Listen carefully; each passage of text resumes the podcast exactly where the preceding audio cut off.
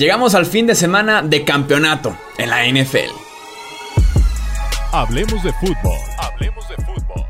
Noticias, análisis, opinión y debate de la NFL con el estilo de Hablemos de fútbol.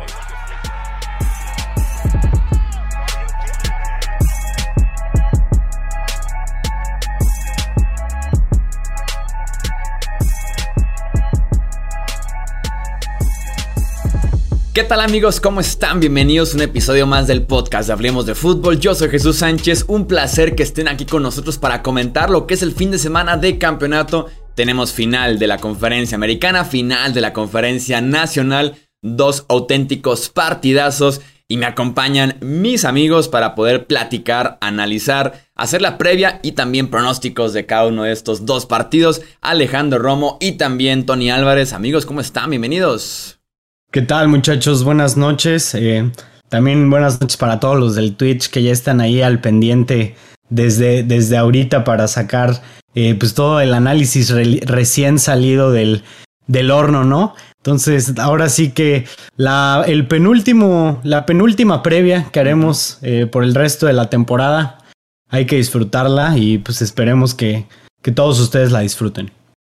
¿No vamos a hacer previa del Pro Bowl? No, no, no. Ah, bueno. Eh, lamento decepcionarlos, pero decisión ejecutiva no va a haber previa del Pro Bowl. Porque yo digo. La verdad, ni siquiera sabemos todavía quiénes van a estar, ¿no? Seamos sinceros en el Pro Bowl y no creo que veamos el juego. Pero bueno, ya ese es otro tema. Eh, Championship Sunday es un muy buen domingo. Ojalá que los encuentros sean, es más, similares a los de la ronda divisional. Por ahí algunos resultados engañosos, pero hubo mucha emoción. Ojalá que así sea este domingo que viene. Ojalá que sí, porque sí fue muy emocionante lo que fue el fin de semana pasado, así que ojalá que se acerque un poquito este fin de semana de campeonato.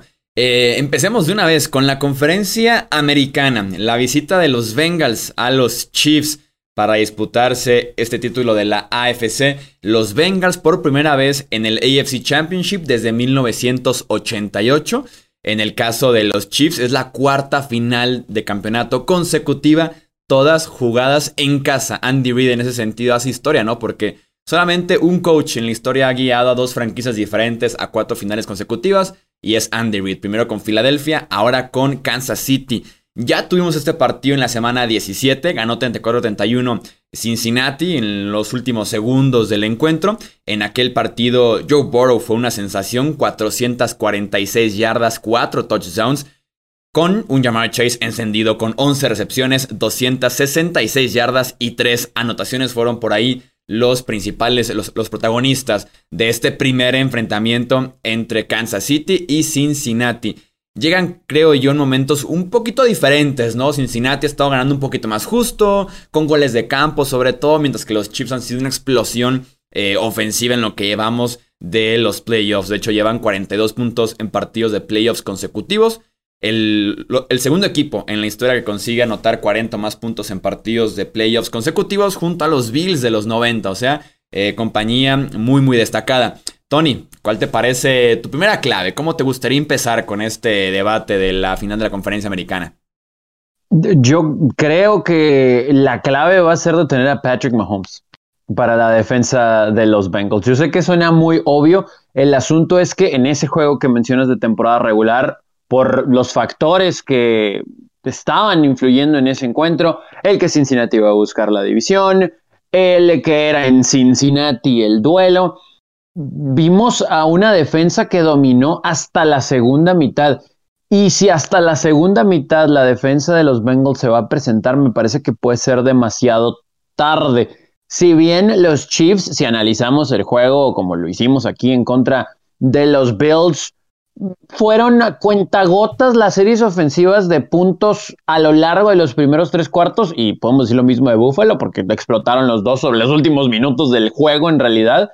Creo que aquí la clave es para los Chiefs el tratar de anotar pronto y rápido, el no dejarle a los Bengals la oportunidad de regresar porque va a ser mucho más difícil en Arrowhead y ahí es donde entra la presión que le puedan poner a Patrick Mahomes. Ahora, tanto hablamos de los ajustes que se hacen en esta liga, quiero pensar que Andy Reid y compañía verán el eh, video del juego anterior y cómo van a poder proteger a Patrick Mahomes, cómo le van a poder ayudar en esa línea ofensiva para que tenga un poquito de más tiempo. Sabemos que él extiende las jugadas, sabemos que él crea oportunidades y honestamente se escucha muy feo, pero sabemos que solo tiene dos armas reales. Es Travis Kelsey y también eh, es em, Hill, ¿no? Tyreek Hill. Entonces, vamos a ver qué tanto tiempo le pueden dar a Mahomes, pero yo sí creo que si son los Chiefs, no se pueden dar el lujo de estar en un encuentro cerrado para la segunda mitad, porque entonces se les pueden complicar las cosas con las armas que tiene Joe Burrow y compañía. Yo estoy de acuerdo. Estoy de acuerdo definitivamente en lo que dices. Obviamente, pues, aunque suene redundante, se tienen que detener a Patrick Mahomes. Pero yo creo que los Bengals tienen más que enfocarse a, que creo yo que su defensiva es mejor que la defensiva de Kansas City, creo yo. Eh, roban, roban bastante el balón, eh, pueden ser muy sólidos, los vimos en el encuentro, que parece que se siente como si fuera hace una eternidad, pero pues no tiene ni un mes, ¿no? O sea, tampoco hablamos de que los vencieron hace mucho. Obviamente las circunstancias son muy difíciles y obviamente la presión entra. Por ese lado, yo he visto a Joe Burrow bastante, bastante bien. Parece que tiene hielo en las venas. Eh, definitivamente no se ve que le esté empezando, eh, que le esté pesando la situación. Y aunque los Bengals, creo yo, ya cumplieron el cometido de esta temporada y mucho más, creo yo que, o sea, lo que consigan a partir de, pues a partir de hace un par de semanas ya es ganancia, de hecho. Creo yo que son un equipo muy peligroso porque no tienen nada que perder. Y esos son los equipos más peligrosos, los que salen a darlo absolutamente todo, son underdogs, este, está eh, bastante favorito los Chiefs, ¿tienes la línea de puntos por ahí? Sí, arrancó seis puntos y medio y ya se recorrió a siete puntos. Correcto, entonces está clara la, la diferencia de los pronósticos y todo eso, y precisamente esa narrativa es la que creo yo que los ha alimentado y ha alimentado el orgullo de todos esos eh, jugadores de parte de los Bengals que, por ejemplo, en el partido pasado creo yo que mucha gente no los creía capaces de ganarle a Titans en casa descansados con Derrick Henry después de haber perdido a su tackle estrella, tackle defensivo estrella, perdón y aún así encontraron la manera de hacerlo. Obviamente se enfrentan a un reto mucho más grande en los Chiefs de Patrick Mahomes, pero, o sea, creo yo que, que pueden mantener este juego un poco más cerrado de lo que, de lo que, la, de lo que la gente y los medios piensan. Sí, entiendo muy bien la narrativa en ese sentido. El mismo Joe Burrow hablaba al respecto de cómo eran desfavorecidos constantemente y que esa misma confianza que ellos tienen en sí mismos, que a pesar de que es un equipo muy joven, tiene como ese, de alguna forma, ese egoísmo positivo de confiar en ellos, ese egocentrismo de decir somos mejores los que estamos parados aquí enfrente. Pero aún así, si hablando de quién es el cuadro peligroso, eh, son los Chiefs. O sea, no hay, no hay ningún coreback actualmente sobre el planeta que prefiera sobre Patrick Mahomes. Eh, menos en postemporada, ¿no? Donde Kansas City, en cada inicio que ha tenido Mahomes, promedian 32 33 puntos por partido. obviamente es un récord, es lo, máximo histórico que tiene la NFL. Y en, en esta postemporada se ha lucido. Y si la defensiva de los Bills, que es la número uno de la liga, bueno, era la número uno de la liga, y sobre todo era la secundaria número uno de esta NFL y que no pudo parar a Patrick Mahomes y compañía, creo que menos lo va a hacer la defensiva de Cincinnati. Si bien tienen a dos principales armas con Travis Kelsey y con Tyreek Hill, me ha parecido muy fascinante que en los últimos tres, cuatro semanas, tal vez, han aparecido nuevas armas, ¿no? Teníamos eh, la opción de Michael, de Harman, de Clyde Edwards Heller, que eran como titulares que están decepcionando. Se lesionan, aparece Byron Pringle, Jerry McKinnon y tienen ahora cuatro armas diferentes, ¿no? Porque vienen de, buenos partidos tanto Harman como Clyde Edwards Heller. Entonces se ha llenado un poquito de, de roles, de alguna forma, de armas de ciertos roles y que es más que suficiente teniendo a Patrick Mahomes como la bujía que hace que funcione todo este sistema ofensivo que tiene Kansas City. Entonces, como digo, si la defensiva de Buffalo no pudo en contra de Mahomes, no esperaría que fuera lo mismo con la, con la defensiva de, Cincinnati, así de simple. Sí, que ahí, por ejemplo, ahorita que comparábamos un poquito defensas, decíamos también que la defensa de Buffalo era mejor que la de Kansas City, ¿no? Y ya vimos cómo, bueno, las secundarias y, las novelas de las secundarias en la ronda divisional. Pero yo no sé si los Chiefs vayan a poder correr la pelota en contra de este front seven de Cincinnati. Entonces, eso, da como lo veo, quiere decir que, como es costumbre en Kansas City, pues Patrick Mahomes va a tener que cargar con el juego, ¿no? Y ahí es donde seguramente va a poder involucrar a sus corredores en algunos pases pantalla, etcétera. Sabemos que Andy Reid y su libro de jugadas es muy profundo y hacen uso de cada página y va a involucrar a gente, pero al final del día, los jugadores que sacaron el juego, por errores o no, de la defensa contraria en contra de Buffalo, fueron Kelsey Hill y obviamente con Mahomes. Y me parece que aquí con Cincinnati va a ser exactamente lo mismo. No los veo corriendo la pelota con éxito. Y ahí es donde Mahomes seguramente va a buscar hacer ruido en una secundaria que se ha visto bastante bien. Hay que darle su crédito a la secundaria de Cincinnati, ¿no? Yo lo que tengo aquí apuntado es que creo que ambas ofensivas harían bien en ser agresivos, dejar un poco de lado el juego por tierra, incluso porque también con Joe Mixon no ha corrido nada en seis semanas. Eh, y atacar por aire, ponerse en los hombros de sus corebacks, ¿no? Que claramente son los dos mejores jugadores de, de este partido. Y hasta lo consideraría un poco de pérdida de tiempo cuando puedes ponerte a lanzar la bola 40 veces, ya sea con Mahomes o con Joe Burrow. Correcto, de hecho aquí tengo un, par de estadísticas de, de, Pro Football Focus de la comparativa de estos dos quarterbacks, ¿no? Burrow 92.4 de calificación, Patrick Mahomes 80.9 el rating de, pasador cuando están limpios, cuando la bolsa está limpia, 113 para Joe Burrow, 112.13 para Mahomes. El pase rating bajo presión, 91.1 de Joe Burrow, 75.2 de Patrick Mahomes. El porcentaje de, de pase importante, de big time throw le llaman, 5.06% de parte de Burrow, 3.27% de Mahomes. Y ya la última, para no bombardearlos con, tanta estadística, eh, porcentaje de jugadas que, que, pueden ser de turnover, o sea, de una jugada que debió haber sido turnover al menos. Joe Burrow 2.11%, Patrick Mahomes 2.48%. Esto es de a lo largo de la temporada sin contar playoffs. Eh, creo yo que aparece poquito arriba de Mahomes porque tuvo una mejor temporada regular.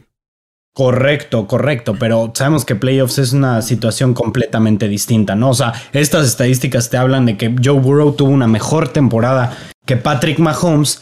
Sin embargo, pues como lo dicen, ¿no? Es la cuarta eh, aparición de los Chiefs en la final de la conferencia seguida. Entonces la cantidad de experiencia que tienen para, manejar este tipo de, de, situaciones es brutal. O sea, prácticamente todo el roster, por excepción de, de la línea ofensiva que es nueva, este, tiene muchísima experiencia, ¿no?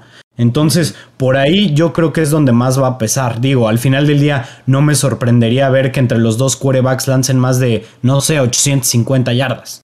800, 170 por ahí yardas. No, no lo dudaría ni un poquito porque yo creo que este partido se va a prestar precisamente para hacer un bombardeo de ambos lados. Hablemos del otro costado del balón, de lo que puede hacer la ofensiva de Cincinnati, que también armas de sobra, tal vez el mejor grupo de wide receivers de la NFL, con el novato ofensivo del año Jamar Chase, que también ha hecho muchísimo ruido en estos eh, playoffs.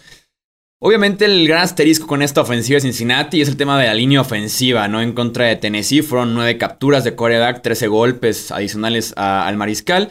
Eh, si vemos el partido de la semana 17, no es tan talentoso el front seven de Kansas City, se queda considerablemente abajo que el de Tennessee. Aún así, 4 capturas de quarterback y 10 golpes eh, que tuvo. Eh, Jeffrey Simmons fue quien destrozó realmente esa línea ofensiva de Cincinnati por el centro, porque los Bengals del centro, o sea, el tackle derecho es donde se van poniendo poco a poco peor de calidad. Del centro hacia el lado izquierdo no es tan mala la línea.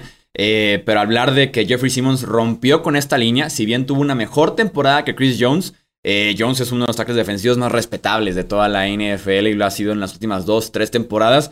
Y pudiera ser nuevamente eh, una pesadilla para Burrow y compañía. Frank Clark que no está jugando tan bien recientemente. Está Melvin Ingram, que ha estado pesando en estos playoffs una y otra y otra vez en diciembre con Kansas City. Entonces, pinta para que pueda ser otro partido complicado en ese sentido para Joe Burrow y que es realmente el freno de mano de esta ofensiva y aún así puede encontrar yardas y touchdowns, pero mm, llega un momento en el que una tercera oportunidad importante, una cuarta en el que requieres de un segundito extra para conseguir 10, 15, 20 yardas y esta línea ofensiva te, te va sí o sí a traicionar.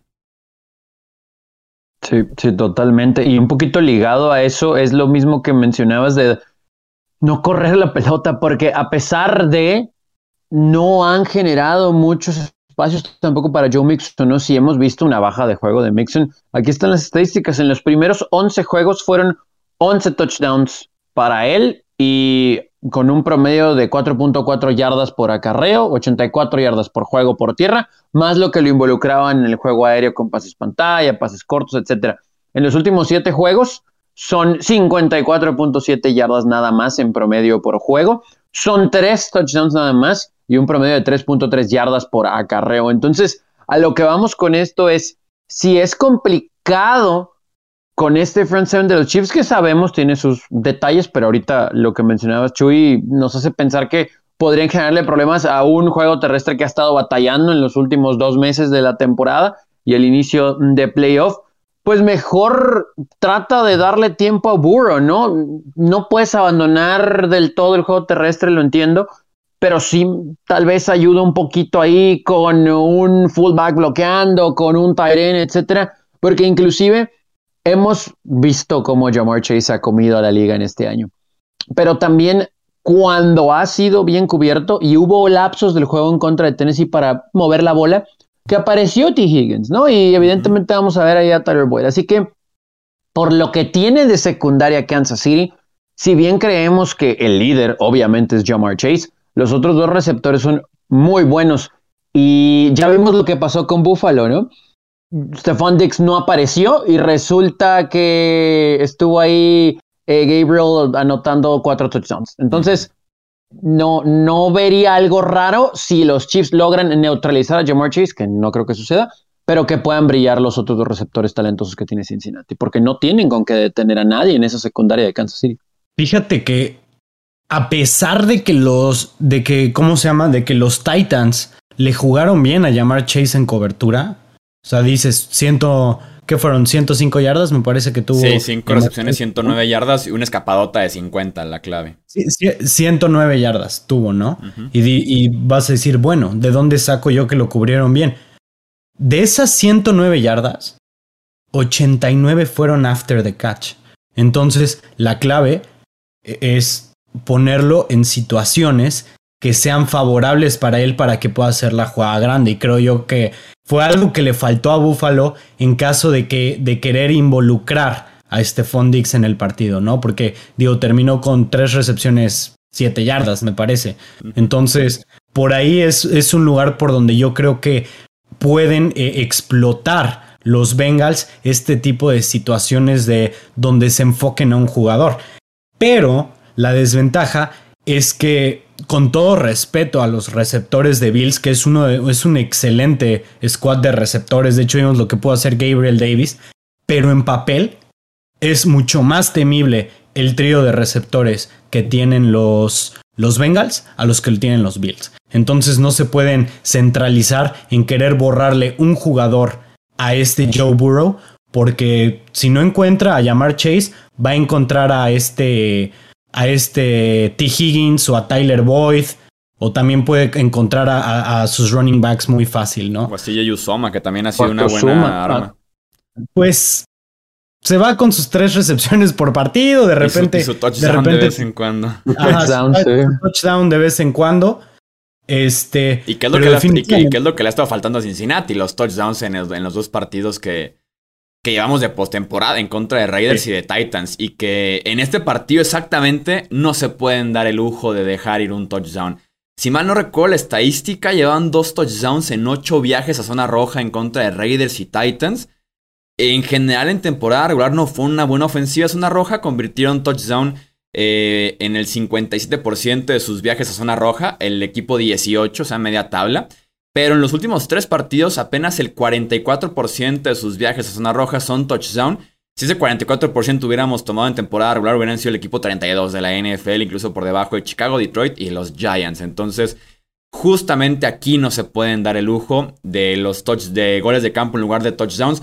Porque Mahomes sí te va a hacer touchdowns. De hecho, la clave pudiera ser el más bien con conseguir goles de campo a cambio de los touchdowns. Y porque con la defensiva de los Chiefs es posible. Si quitamos el partido de ronda de comodines que tuvieron en contra de Steelers, promedian 30 puntos y 422 yardas permitidas a la defensiva en, los últimos 4 o 5 partidos. Entonces, eh, está el escenario opuesto, pero sí tiene que mejorar Cincinnati, eh, porque esa ofensiva que vimos de los Bengals, realmente la última vez que la vimos tan explosiva, anotadora y demás, fue justamente semana 17 en contra de Kansas City, porque en la 18 no juegan en contra de Raiders son cuatro goles de campo. En contra de Tennessee también son cuatro goles de campo. Y a ver qué ofensiva tenemos de, Cincinnati en esta, en este UFC Championship. Si es la temporada regular super explosiva, este partido se va a los 30 y es un tiroteo. Pero si se, si se van a estar quedando cortos constantemente, como ha sido la norma en estos playoffs, eh, en algún punto Mahomes y compañía va a tomar cierta ventaja y se les va a escapar. Pasamos una estadística de esas que a nadie le importan, pero pues vale la pena. Eh, los Bengals nunca han perdido un juego de campeonato de la conferencia americana. Esa la traía también yo. La semana pasada, pasada anda lucido con sus stats. Digo, nomás han jugado dos, ¿no? Pero de todos modos, bueno, pues, eh, vale, la pena, El que está bueno es el equipo que los acompaña. Bueno, hay tres equipos que nunca han perdido una final de conferencia. En total, americana y nacional. Uno son los Bengals justamente 2-0. El otro son los Texans, que están 0-0, nunca han jugado una. Y el otro son los Giants, 5-0. Ese sí es un súper récord en la final de conferencia. No, pues sí, eso sí, sí te habla de, de un trend bastante bueno. Pero bueno, ¿vamos a los pronósticos o qué? Sí, vamos de una vez. Este, yo me quedo con Kansas City. Confío demasiado en Mahomes. Sí, y creo que sí va a ser por un touchdown, si no es que por un poquitito más. No estoy diciendo paliza, pero creo que al final se podrían despegar un poquito. Yo voy a ir con los Chiefs también. Yo creo que va a empezar como un juego cerrado y después se van a despegar un poquito. Los, los Bengals van a jugar catch and run. Prácticamente van a estar intentando atrapar, o sea, llegar a los Bengals. No dudo que tengan por ahí dos, eh, dos posesiones seguidas donde, no sé, una, eh, donde puedan parar a Kansas City. Y al final yo creo que los Chiefs lo van a terminar definiendo con, con un pase a Tyreek Hill de esos, en esas trayectorias que son indefendibles para él.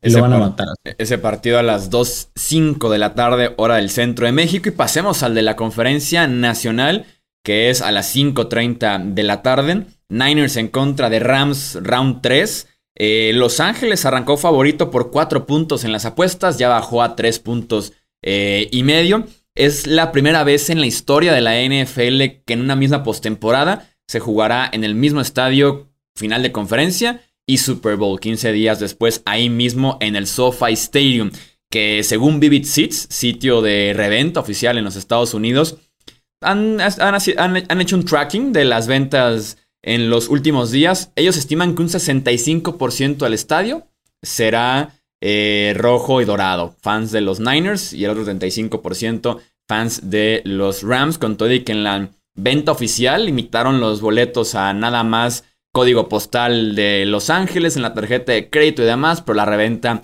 eh, ahí ya se hizo presente la afición de los Niners. Como decía, es el round 3 entre estos eh, dos equipos. El equipo que barre en la temporada regular, que fue el caso con San Francisco, tiene récord de 20 ganados y 12 perdidos en este tercer partido. Y si nos vamos directamente a desde que las divisiones se realinearon en 2002, es la novena vez que se enfrentan por tercera vez en una final, perdón, en unos playoffs. Dos equipos y el récord es de 5-3 para el que barrió la temporada regular. Como digo, fue el caso de San Francisco y que ha sido el caso en las últimas tres temporadas porque tienen récord de 6-0 en los últimos seis encuentros a favor de San Francisco. Eso es un partido incómodo, ¿no? Por ahí hay un dicho que, dice, no vas a vencer a un rival en la NFL tres veces la misma temporada. Han habido ocasiones, sí los ha pasado, pero la mayoría de las veces gana el que perdió las dos veces pasadas. Ahora, los Rams están jugando mucho mejor de lo que estaban jugando en temporada regular, tanto contra los Cardinals como contra Tampa Bay, que por ahí se por ahí se estaban estaban choqueando literal, pero al final de cuentas pudieron sacar la pudieron sacar la chamba. Pero yo creo que esta defensiva va a ser muy buena para Jimmy Garoppolo. Aún así, con la ayuda del juego terrestre, incluyendo a Divo Samuel y bueno, también lo que él puede hacer en el juego aéreo. Yo creo que va a ser una verdadera pesadilla la presión que están poniendo ahorita eh, contra este contra Garópolo y compañía. Yo creo que por ahí va a empezar el partido porque creo yo que a Von Miller no le habíamos visto un nivel tan alto como el de la semana pasada y digo, muy probablemente es que estaban guardando esta intensidad de, de nivel para los playoffs. Y por ahí la, la defensiva secundaria de los, de los, Rams, a pesar de tantas lesiones, ha jugado bastante sólida. ¿eh? El trabajo que ha hecho Raheem Morris con lo poco que tiene en esa secundaria obviamente dejando un lado a Jalen Ramsey, es bastante notable. Por ahí tienen a, un jugador número 32. Eh, ¿Tienes el nombre por ahí? Este. Howard me parece que se apellida.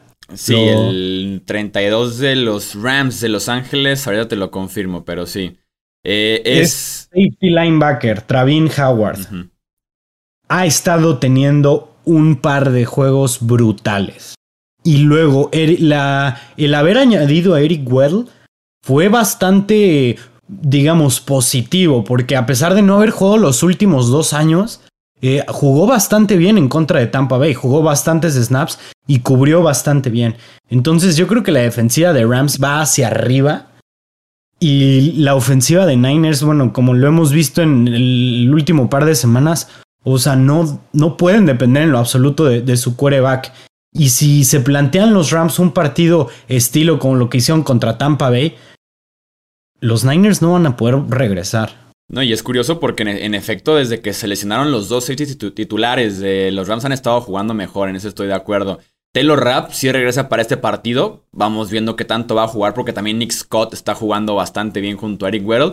Y lo de Jordan Fuller sí está fuera ya el resto del año. Entonces, eh, curioso en ese sentido, aunque también coincide con que han estado llegando al coreback de forma magistral.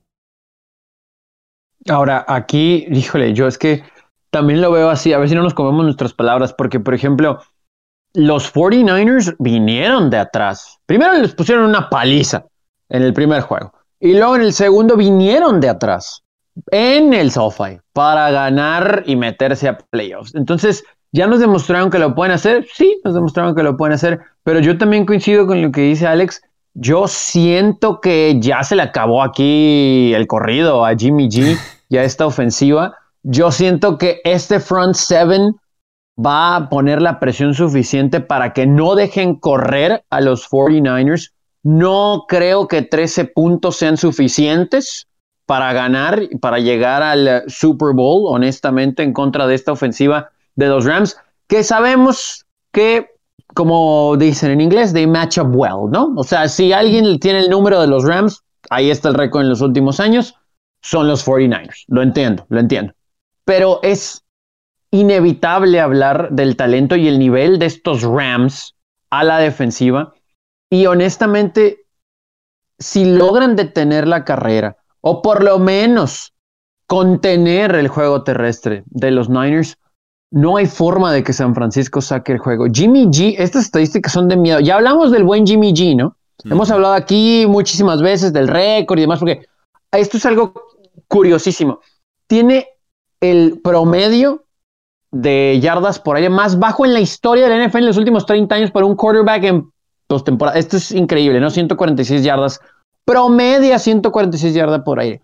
Y esto todavía es peor tiene récord de 9 y 2 con San Francisco, 9 y 2 cuando no lanza un pase de touchdown. Tu quarterback, por más que sea un manejador, en algún momento va a tener que hacerle honor a la posición, lo hemos dicho desde que regresó de su lesión.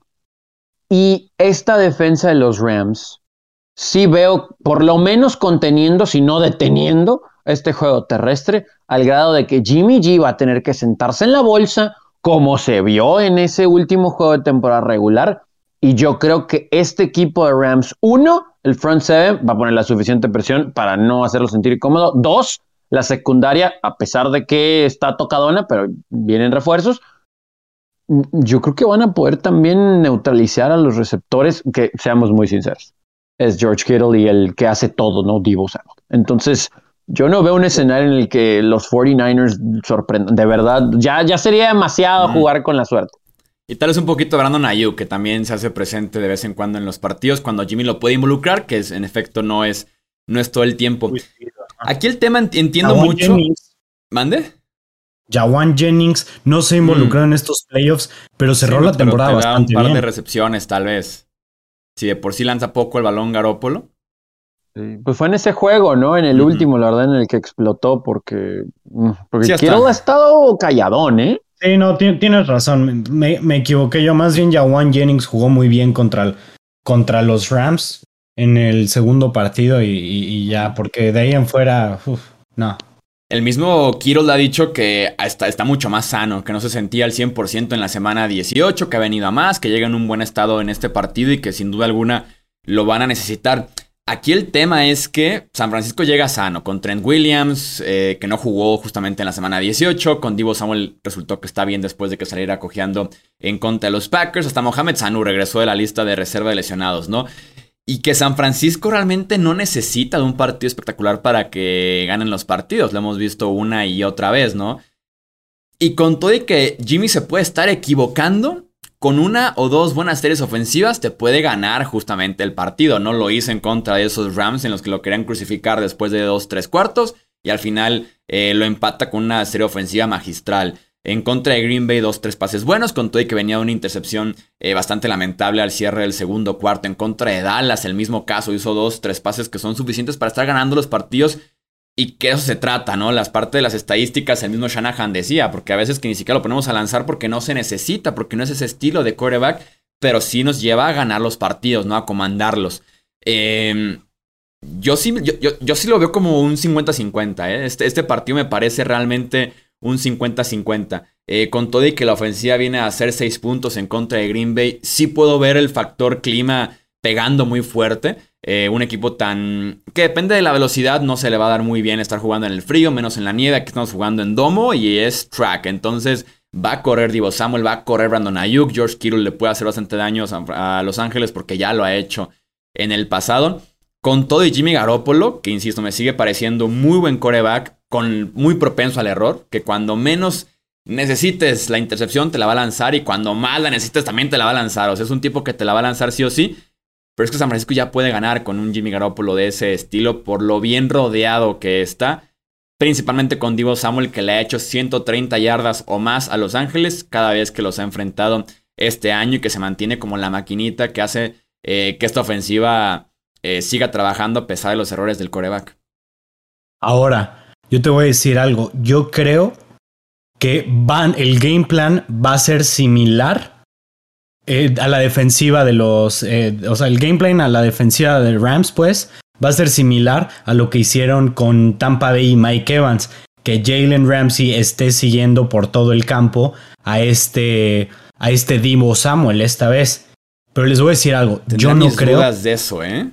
Por, el tipo, por el tipo de wide receiver que es Divo Samuel. O sea, con Mike Evans se presta porque es gigante, pero con Divo Samuel. Claro, y es, y es exactamente lo que iba a decir. Sí, les estuvo funcionando los primeros tres cuartos realmente, este, pero como dices, muy físico. Si intentan hacer lo mismo, yo creo que va a batallar bastante Ramsey por la rapidez de Divo Samuel. Y creo yo que lo vimos en la, en el último partido de temporada regular no le fue muy bien en cobertura contra, contra Divo Samuel. Entonces, los Niners se tienen que dedicar a tener a, no jugar al error, pues, o sea, a buscar de la manera más, más eh, profunda simplificarle esa ofensiva a Jimmy Garoppolo porque sabemos que no es lo suficientemente bueno como para ganar el juego por aire.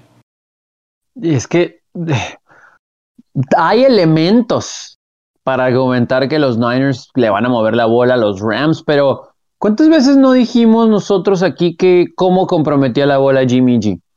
Y honestamente esta defensa y esta secundaria con todo que está tocada es mucho mejor que la de Cowboys y mucho mejor que la de Green Bay. Entonces si Jimmy G se va a sentar en la bolsa y en una ruta de escuadras y en una hitch eh, va a lanzar la pelota el que sea, eh, hasta el mismo Eric Weddle se va a adelantar un paso y la va a interceptar. Yo creo que para pasar la pelota van a tener que involucrar mucho a George Kittle. Ojalá que de verdad esté al 100%, porque, insisto, no lo hemos visto bien.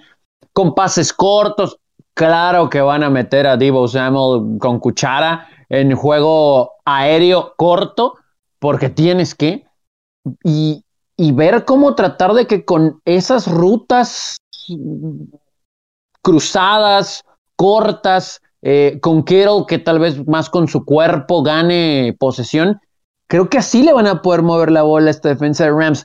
No hay tanta diferencia, al menos en lo que vimos en la última semana, creo, más allá de que recuperan algunos lesionados los equipos, pero el esquema es el mismo. Aquí ya va más por ejecución. Y yo insisto, más allá de lo bien rodeado que está Jimmy G, yo no sé si ya parezco disco rayado, pero en algún momento Jimmy G lo va a tener que ganar. Contra esta defensa que va a detener el juego terrestre, lo va a tener que ganar Jimmy G. Y no sé si lo va a poder ganar Jimmy G. A mí lo que me gustó mucho el planteamiento, que en ese sentido lo puede, eh, lo puede ganar, que ya lo hizo en la semana 18, por medio de Kyle Shanahan en aquel partido para poder anular a una línea defensiva que ya estaba jugando bien con Von Miller, Donald Floyd y Aaron Donald eh, pases cortitos, o sea, mucha formación escopeta para poderlo alejar un poquito de la línea. Pases pantallas, uno o dos segundos, el balón fuera, que no fue el caso con Tampa Bay la semana pasada porque estaban perdiendo por 17 puntos muy temprano, por 25, 24 puntos incluso. Entonces había que conseguir yardas eh, de a montón y con receptores por debajo del promedio. Entonces tardaron segundos extras en desmarcarse, en desarrollar sus rutas y venía el problema. Con San Francisco no es mucho el caso, porque insisto, en la semana 18 Jimmy G trabajó rapidísimo, un segundo, dos segundos y ese año estaba fuera, y que es la fórmula ideal para combatir con un Miller que lleva una captura de quarterback en seis partidos consecutivos, forzó un balón suelto, un Donald que tuvo por ahí tres golpes al quarterback, seis presiones, una captura en contra de Brady. Eh, y también la clave es que está de regreso Trent Williams y está sano o que se espera que juegue, por lo menos después de que se esguinzara el tobillo en contra de Green Bay, porque él se va a enfrentar justamente a, Von Miller. Ahora también ha dicho, hay que recordar esa última serie ofensiva en tiempo regular para empatar San Francisco en ese juego, eh, que cerró la campaña. Eh, ¿cómo, ¿Cómo estaba la secundaria de los Rams? Estaban jugando más soft que cualquier cosa. O sea, fue terrible ese esquema. Yo creo que no pueden jugar tan off. Entiendo que por la velocidad, si juegas hombre a hombre, contigo se llama una trayectoria cruzada, se te güey. Pero sí jugaron muy mal defensivamente. Sus elecciones de jugadas y ejecuciones fueron muy malas. Yo creo que eso sí va a cambiar. Entiendo que en un momento de juego diferente, pero no puedes jugar tan off así porque en cualquier pase corto, por velocidad, el mismo Ayuk, si regresas a Nu, sí van a generar problemas más allá del talento que hay en esa secundaria. Y que engloba un poquito el tema de lo conservador que se puede poner Sean McVay en ese sentido. Que en un partido tan cerrado el coach Oskin lo puede definir, que tenemos un Sean McVay que se ha visto mejor, más agresivo en los últimos dos partidos. Creo yo que esta debacle que tuvieron en contra de Tampa Bay no es tanto por el coacheo, sino por las entregas de balón, que no es culpa de Sean McVay, el fumble de Cam Akers, el de Cooper Cup o el intercambio entre Ryan Allen y Matthew Stafford. Buscó cómo matar ese partido eh, y simplemente sus jugadores no quisieron. Y por otro lado, Kyle Shanahan, que tiene un récord de 6-0 en contra de McVay en los últimos seis partidos, que ha planteado muy bien eh, a Divo Samuel recientemente, a Brandon Ayuk, cuidar un poquito el tema de Jimmy Garoppolo. Eh, y que tiene este equipo de San Francisco compitiendo con todas las estadísticas no siendo las más espectaculares, ¿no? O incluso remontando un poquito el récord de la temporada. Este partido puede ser quien maneje mejor los últimos 5 o 10 minutos del partido, porque me puedo imaginar perfectamente un partido empatado al final del primer cuarto, del segundo y del tercer cuarto. Y el coach es cuando realmente pesa en la última, en la penúltima serie ofensiva ¿Quién te inspira más confianza entre McVeigh y Kyle Shanahan en ese sentido? Ambos coaches ya de Super Bowl, aunque en ambos casos como head coaches lo han perdido los dos. Pues mira, yo pensaría que es Sean McVeigh.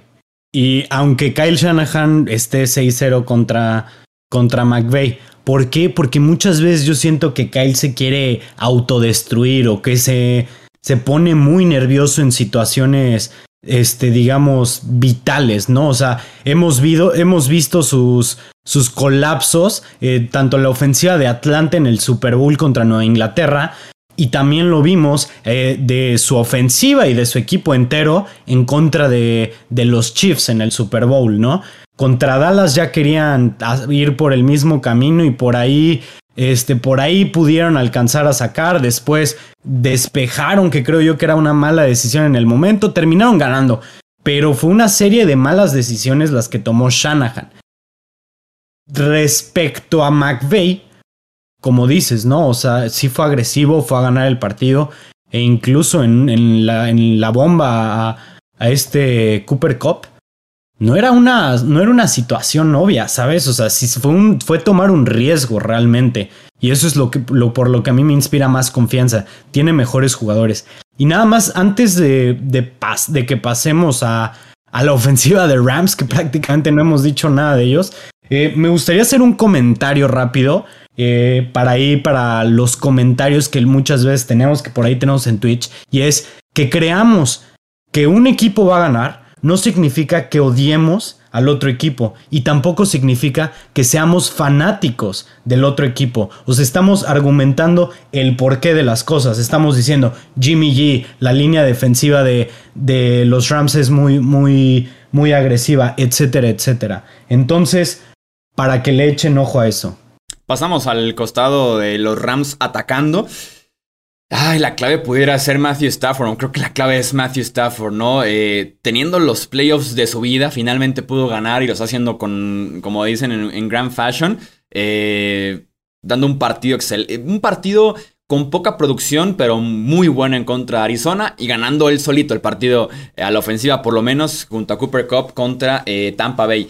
El detalle es que en las dos derrotas en contra de San Francisco encontramos eh, aquí dos cosas muy fijas. Dos intercepciones en ambos partidos y dos o más capturas también en ambos eh, partidos. Creo yo que lo que le puede afectar a Matthew Stafford en este enfrentamiento y que se notó en contra de San Francisco este año y que lo podemos comparar con lo que vimos en contra de Tampa Bay es que Tampa Bay es una defensiva agresiva. Y Matthew Stafford fue top 3 este año en yardas y en rating en contra del Blitz. Eh, San Francisco no requiere del blitz para poder llegar al Corea. Con sus cuatro lineros es más que suficiente, sobre todo con Nick Bosa que está jugando un excelente nivel, posible regreso del año. Y con esos cuatro presiones, eh, con cuatro defensivos presionando solamente, es cuando Matthew Stafford se puede tal vez equivocar, ¿no? Con poco tiempo y además la, eh, la mayoría de la defensiva jugando en la parte de atrás. Y a pesar de que no es un equipo que, que le guste mucho el blitz, lo que ha hecho Dimico Ryans como coordinador defensivo en dos partidos contra dos buenas eh, ofensivas en playoffs, sobre todo la de Green Bay, ha sido de verdad muy, muy destacado al punto de que lo ponen como candidato eh, a head coach este mismo año o el siguiente. Entonces, vamos viendo a Matthew Stafford porque viene enrachadísimo, pero la pasó muy mal en los dos encuentros eh, contra San Francisco. El primero por paliza y el segundo con dos intercepciones que comprometen totalmente el partido y que al final incluso lo entrega con esa segunda intercepción en tiempo extra. De acuerdo. Ahora, algo bien destacado es el buen juego que ha tenido esta línea ofensiva de los Rams, ¿eh? que a pesar de, de, no contar con Andrew Whitworth en el partido pasado, que es su tackle izquierdo y que es un ancla, pudieron detener bastante decente el pass rush de Tampa Bay. Y ahora Whitworth ya entrenó de manera completa eh, el día de hoy, por lo que va a jugar a menos de que pase algo inesperado. Entonces va a ser muy buen tiro ese. Definitivamente la línea defensiva de los Niners como unidad puede ser mejor que la línea ofensiva de los Rams. Pero el juego que han tenido los, los últimos dos partidos desde que empezaron playoffs va a poner este, este enfrentamiento muy interesante. Ahora, curioso porque si bien sí tienen la capacidad de con cuatro nada más poner mucha presión a Matthew Stafford, es curioso cómo, de acuerdo a Nets Gen Stats, como en los juegos en contra de San Francisco en esta temporada regular anterior, Matthew Stafford tiene un rating de 158.1 con dos touchdowns cuando no hay blitz. Y cuando hay blitz es cuando han venido las cuatro intercepciones totales. Sí, ha lanzado dos touchdowns, pero tiene un rating apenas arriba de 61. Entonces, sí me parece que estos 49ers van a buscar el momento clave de mandar los blitz. Tal vez presión con cuatro primer down, segundo down, y si es tercera y largo, tercera y gol, situaciones así, es cuando van a mandar la carga. Y ahí es donde creo, si Stafford no se equivoca, puede generar muchos problemas. Esta secundaria medianona de los 49ers, ¿no? Se basa mucho esta defensa, evidentemente, en su front seven liderado por eh, Nick Bosa. Entonces, con la velocidad de Cooper Cup, con ese muy buen Tyrant que tiene Tyler Higby, con un OBJ que ha estado rindiendo desde que llegó a Los Ángeles muchísimo más de lo que creíamos, honestamente. Si, creíamos que iba a tener un, buen cierre de temporada, me parece que todos nos ha sorprendido. Entonces, sí me cuesta trabajo creer si Stafford no se equivoca cuando hay presión, porque si hay presión quiere decir que hay hombre a hombre por todos lados.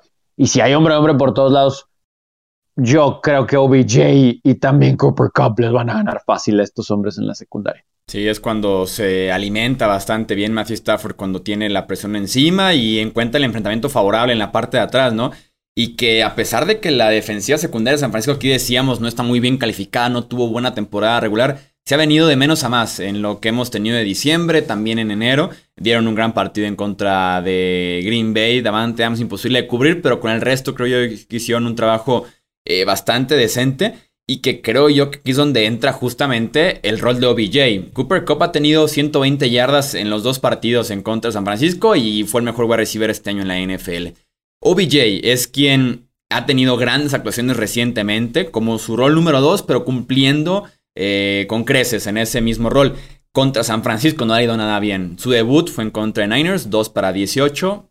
Fue lo que hizo en aquel Monday Night Football. Y en la semana 18, eh, también 2 para 18 en 5 targets. Entonces, no ha sido nada efectivo. Y Matthew Stafford sí ha necesitado de alguna forma de ese hombre adicional porque Cooper Cup, sobre todo en zona roja, se lleva la doble cobertura. Ahí es donde ha aparecido los touchdowns de OBJ, ¿no? Junto a Tyler Higby, que por ahí también es buscado de vez en cuando. Y Van Jefferson, que ha venido un poquito menos.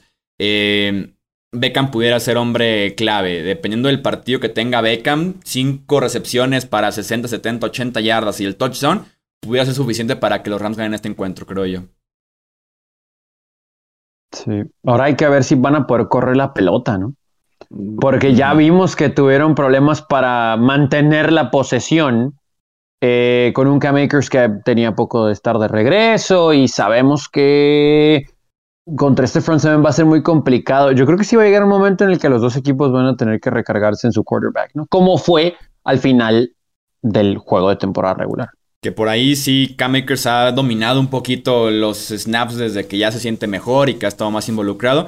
Si sirve el dato, Darrell Henderson fue activado de, la lista de lesionados. También ya pudiera estar jugando y pues también está la opción de Sonny Michel por ahí. Es que eh, creo yo que se deberían de enfocar en correr con Michel. Les ha funcionado, digamos, de cierta manera. Y en lugar de darle todo a Cam Akers, deberían de, de dejársela más leve a Akers para que con su elusividad los encuentre más cansados. Vamos, a, la, vamos a la parte de pronósticos. Sí, a las predicciones. A ver, Alex, ¿tú a quién tienes? Sí, yo voy a ir con los Rams. Y voy a ir con los Rams por siete puntos. Yo no creo que por tercera vez le vaya a ganar eh, los Niners en esta temporada a los Rams. Creo yo que traen muy buen ritmo los Rams desde que entraron a playoffs. Y yo no veo a Jimmy G sacándole el juego a la defensiva al nivel que traen. Cerrado, cerrado, a pesar de todo lo que acabo de decir de Jimmy G y demás, sí veo un juego cerrado, pero al final creo que los Rams lo van a ganar por más de tres puntos. No me atrevo a decir siete, pero sí va a ser una posesión. Yo creo que esto se acaba con un gol de campo en la última posición. Creo que va a ser un partido, como decía, empatado, todo, todo, todo el desarrollo del encuentro. Eh, los Rams por algo tienen que matar a su rival divisional en la semana 18. Pueden pagar por acá los platos rotos. Mm, creo que ganan Los Ángeles, pero me parece, como decía, un volado. Me parece un partido súper, súper cerrado. Se va a definir por el, que, por el coach que mejor trabaje ese final de encuentro y pudiera definirse en la última posición. Vámonos pues entonces, leemos pronósticos en comentarios en YouTube o también en Twitter, Facebook e Instagram nos encuentran como Hablemos de Fútbol, por ahí nos pueden dejar quiénes creen que va a ser eh, este enfrentamiento en el Super Bowl 56 en el SoFi Stadium. Eh, a nombre de Alejandro Romo, de Tony Álvarez, yo soy Jesús Sánchez y eso es todo por este episodio. Gracias por escuchar el podcast de Hablemos de Fútbol. Para más, no olvides seguirnos en redes sociales y visitar hablemosdefutbol.com.